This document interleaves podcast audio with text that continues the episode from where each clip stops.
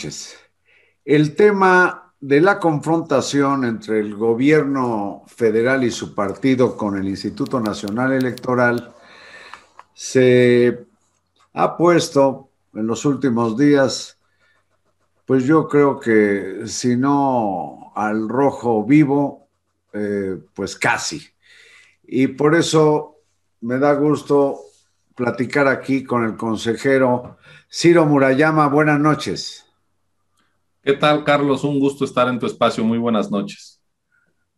Pues quise hablar contigo porque el presidente consejero Lorenzo Córdoba y tú como que encarnan la nómina de los malos o los enemigos a doblar o a vencer a los ojos de, del gobierno. ¿A qué atribuyes esta confrontación que me parece muy insensata? Bueno, en efecto hemos visto en los últimos años una incomodidad desde el gobierno hacia los organismos autónomos, incluso hacia universidades autónomas en este momento.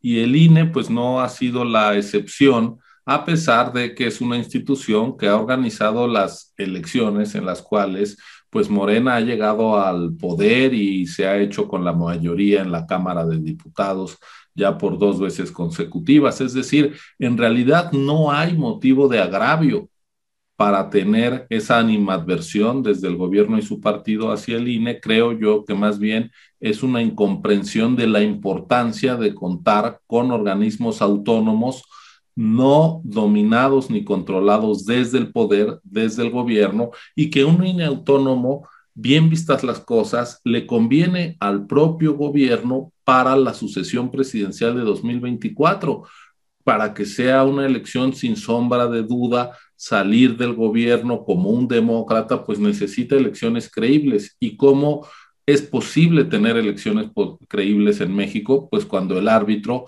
no está a las órdenes de quien gobierna, sino al servicio de la ciudadanía.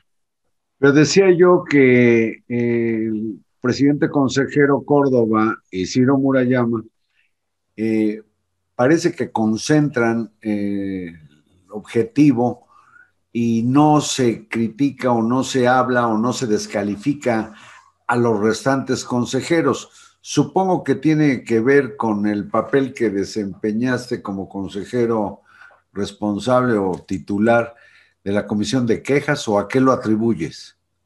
Puede ser, pero también creo que es una intención de eh, dañar a personas, lo cual es más fácil que dañar a una institución y vender la idea de que en el INE hay dos consejeros todopoderosos, lo cual es totalmente falso. No hay una sola decisión del INE que pueda tomar Lorenzo o que podamos tomar entre los dos. Somos 11 votos por lo tanto, siempre necesitamos de los consensos o de crear una mayoría en el colegiado, un colegiado que se integra por cuatro consejeros que llegaron hace relativamente poco, nombrados por una Cámara de Diputados con la mayoría de Morena. Y sin embargo, pues lo que hemos visto es un ánimo por invisibilizar por tapar el trabajo de mis colegas, incluso de las compañeras consejeras, lo cual pues, me parece que tiene cierto tono de machismo. Yo lo digo eh, parafraseando a Benedetti, la verdad es que en el INE somos mucho más que dos. Es una institución muy, muy potente, con 300 juntas distritales en todo el país, que entrega 16 millones de credenciales en mano al mismo número de ciudadanos en todo el territorio. Y eso es lo que hace que el INE hoy por hoy sea, de acuerdo al INEGI, la institución pública civil mejor valorada, incluso por encima de la presidencia de la República y ya no digamos de la Cámara de Diputados o los partidos políticos. Es el trabajo bien hecho y la cercanía, y eso también incomoda. Pero, eh, Ciro, dejaste la comisión eh, de quejas que también, eh, pues, causaba chispas, no solo en Morena, sino en los demás partidos, eh, por resoluciones que tomaban y que después modificaba o tumbaba el Tribunal Electoral, pero eso es lo que marca la Constitución, las leyes, y ni hablar. Pero ahora eh, ¿qué área es la que está bajo tu responsabilidad? Mira, los consejeros nos vamos turnando, los 10 consejeros, el presidente, el consejero presidente no integra las comisiones y vamos eh, turnándonos tanto la integración como la presidencia de las distintas comisiones.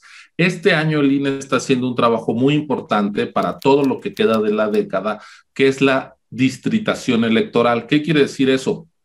Que cuando sale un censo de población y vivienda a cargo de otro organismo autónomo del INEGI, que se levantó en 2020 y nos dio los resultados que nos dijeron que somos 126 millones de personas, lo que tenemos que hacer para garantizar el derecho a la representación tanto en la Cámara de Diputados del Congreso de la Unión como en cada uno de los congresos locales es trazar el nuevo mapa de la distritación para que en cada distrito haya el mismo número de habitantes y no tengamos problemas de sobre y subrepresentación donde un diputado represente a mucha gente y otro a poca gente. Entonces, estamos... repercutió, perdón, eso que acabas de decir, repercutió, parece que eh, de manera muy, muy eh, contrariada en la jefa de gobierno Claudia Sheinbaum porque algo pasó con los distritos en la capital del país. ¿Qué sucedió? ¿Qué pasa con la Ciudad de México? Cada vez pesa menos los habitantes, los chilangos pesamos menos en el total del país, mientras en la Ciudad de México crece eh, la población lentamente, hay otras zonas del país, quizá donde hay mejor actividad económica, mayor dinamismo, que crece más rápidamente. Por ejemplo, en Nuevo León se amplió la población en más de un millón trescientas mil personas en solo 10 años. Esto lleva a que la Ciudad de México pase de 24 a 22 distritos, pero así lo dice la Constitución en su artículo 53. Hay 300 distritos uninominales en el país, los mismos que diputados uninominal de mayoría relativa, y entonces se toma el total de la población, esos 126 millones, se divide entre 300, lo cual nos da 420 mil, y cada, tú divides cada estado entre esos 420 mil y sabes cuántos eh, distritos le corresponden a la Ciudad de México, le van a corresponder 22 eh, hay otros estados que también pierden, por ejemplo, un eh, distrito pierde Guerrero, uno Michoacán, uno el Estado de México, uno Tamaulipas y uno Veracruz, y donde la población está creciendo más rápidamente, ya decía Nuevo León que gana dos distritos, Coahuila que gana uno, Baja California que gana uno, Querétaro, Puebla y Yucatán. Así que donde mayor dinamismo hay, donde está llegando más gente, donde la economía permite que haya más empleo, pues la gente se va necesariamente. Y en algún momento se dijo es que se está castigando a donde vota la gente por Morena. De ninguna manera.